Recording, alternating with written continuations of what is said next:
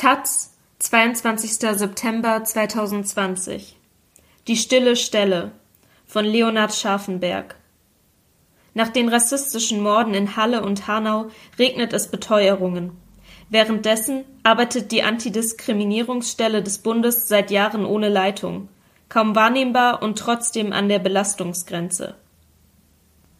Als Bernhard Franke Anfang Juni vor die Presse tritt, sind die großen Black Lives Matter Proteste in vielen deutschen Städten gerade drei Tage her. Für eine kurze Zeit wird in Deutschland eine breite Rassismusdebatte geführt.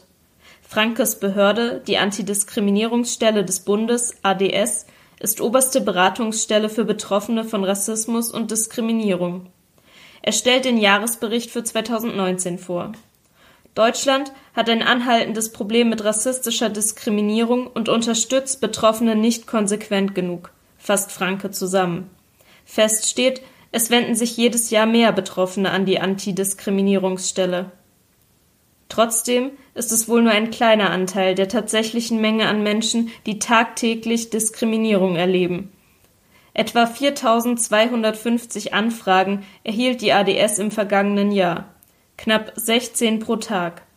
Die Antidiskriminierungsstelle hat Probleme, in der Bevölkerung wahrgenommen zu werden. Ein Grund? Seit 2018 ist die Leitung der Stelle unbesetzt. Franke ist nur kommissarischer Leiter. Das liegt maßgeblich an Fehlern der SPD und des Bundesfamilienministeriums, an das die Stelle angegliedert ist. Die ADS ist zwar fachlich unabhängig, die Auswahl ihrer Leitung liegt aber im Zuständigkeitsgebiet von Franziska Giffey, der sozialdemokratischen Bundesministerin für Familie, Senioren, Frauen und Jugend. Im April 2018 schlug sie dem Kabinett ihre Parteifreundin Nancy Böning für das Amt vor. Böning war davor als Geschäftsführerin der Partei abgesetzt worden. Ihr geplanter Wechsel an die Spitze der Antidiskriminierungsstelle macht den Eindruck einer innerparteilichen Entschädigung. Kurz nachdem die Auswahl bekannt wird, klagen zwei Mitbewerberinnen. Das Berliner Verwaltungsgericht untersagt daraufhin im Februar 2019 in erster Instanz die Ernennung Bönings. In seiner Begründung rügt das Gericht das Besetzungsverfahren deutlich. Es sei mit dem im Grundgesetz festgeschriebenen Prinzip der Bestenauslese nicht vereinbar.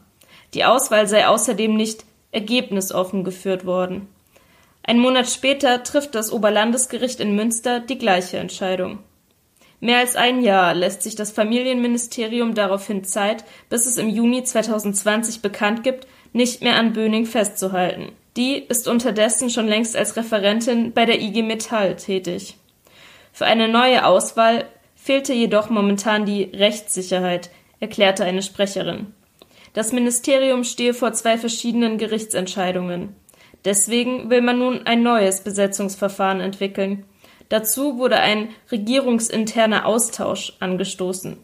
Ob in dieser Legislaturperiode aber noch eine Leitung gefunden wird, ist unklar. Bei der Opposition herrscht darüber Unverständnis. Man nimmt der ADS die Möglichkeit, die Stimme zu erheben, sagt Ulle Schaufs, queer und frauenpolitische Sprecherin der Grünen Bundestagsfraktion.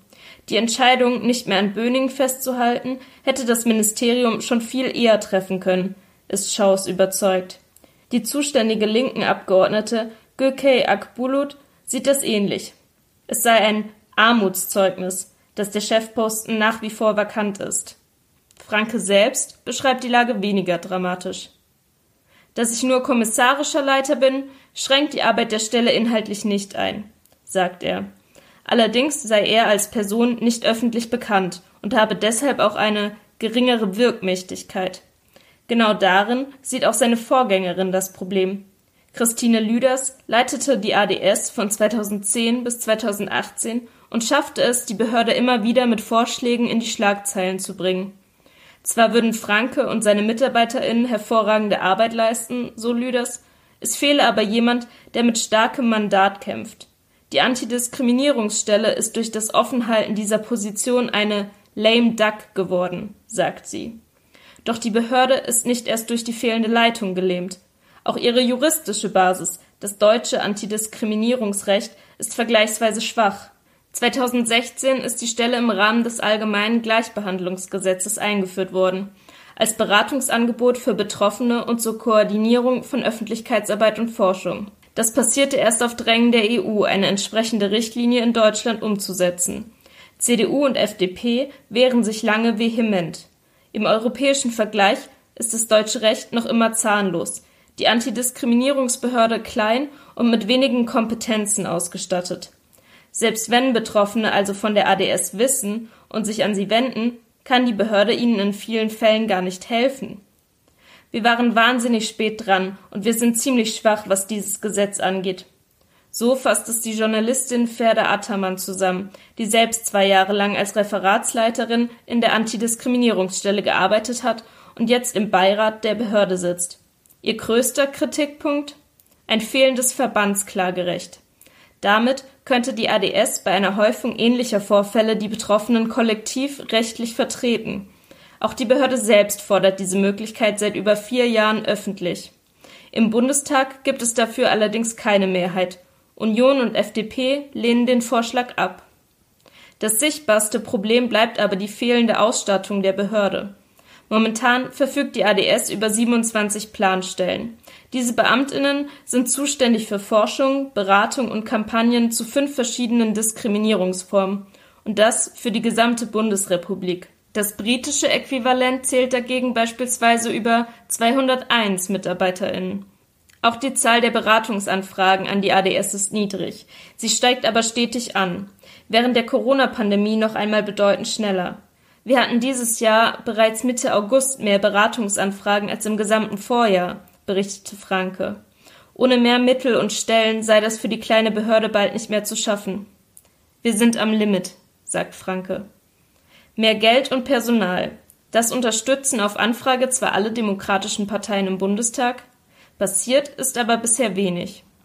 Ich rege mich eigentlich am meisten darüber auf, dass es so wenige aufregt, sagt die grüne Schaus, die sich im Parlament schon lange mit der ADS auseinandersetzt. Wenn der Beauftragte für sexuellen Missbrauch der Bundesregierung nicht besetzt wäre, was glauben Sie, was dann los wäre? fragt sie. Die Antidiskriminierungsstelle hat einen schweren Stand. So berichtet Ferda Attermann, dass selbst andere Bundesbehörden die ADS oft übergehen oder vergessen würden. Franke drückt es etwas galanter aus. Wir haben Erfahrung darin, uns immer wieder in Erinnerung rufen und eine Beteiligung einfordern zu müssen. Eine Lösung sehen manche darin, die ADS zu einer unabhängigen Behörde zu machen. Ein dementsprechender Antrag wurde nach taz Informationen in der letzten Sitzung des Beirates der Stelle Ende August diskutiert. In dem internen Papier wird vorgeschlagen, die ADS zur obersten Bundesbehörde zu erheben, auf eine Stufe mit dem Bundesbeauftragten für Datenschutz. Die Antidiskriminierungsstelle könnte dann eigene Personalentscheidungen treffen und wäre unabhängig vom Familienministerium. Außerdem würde die Leitung direkt vom Bundestag gewählt werden. Im Beirat habe der Vorschlag große Zustimmung gefunden, heißt es. Bis Ende Oktober will auch die Bundesregierung umfassende Maßnahmen zur Bekämpfung von Rechtsextremismus und Rassismus beschließen. Nach dem rechtsterroristischen Anschlag in Hanau hatte die Regierung dafür einen Kabinettsausschuss ins Leben gerufen. Der Ausschuss würde die erhebliche politische Bedeutung unterstreichen, die man dem Kampf gegen Rassismus und Rechtsextremismus beimesse, betont die Regierung in einer Pressemeldung. Die Antidiskriminierungsstelle, die wichtigste staatliche Wissensquelle zum Thema Rassismus, ist trotzdem kein ständiger Gast im Ausschuss. Anders als beispielsweise der Beauftragte der Bundesregierung für die neuen Länder. Doch obwohl die ADS nicht dauerhaft mit am Tisch sitzt, es ist nicht unwahrscheinlich, dass ihr in den Plänen eine wichtige Rolle zukommen wird. In der Behörde besteht jedenfalls die Hoffnung, dass die Bundesregierung die Möglichkeit nutzt, das allgemeine Gleichbehandlungsgesetz und die Antidiskriminierungsstelle gleich umfassend zu reformieren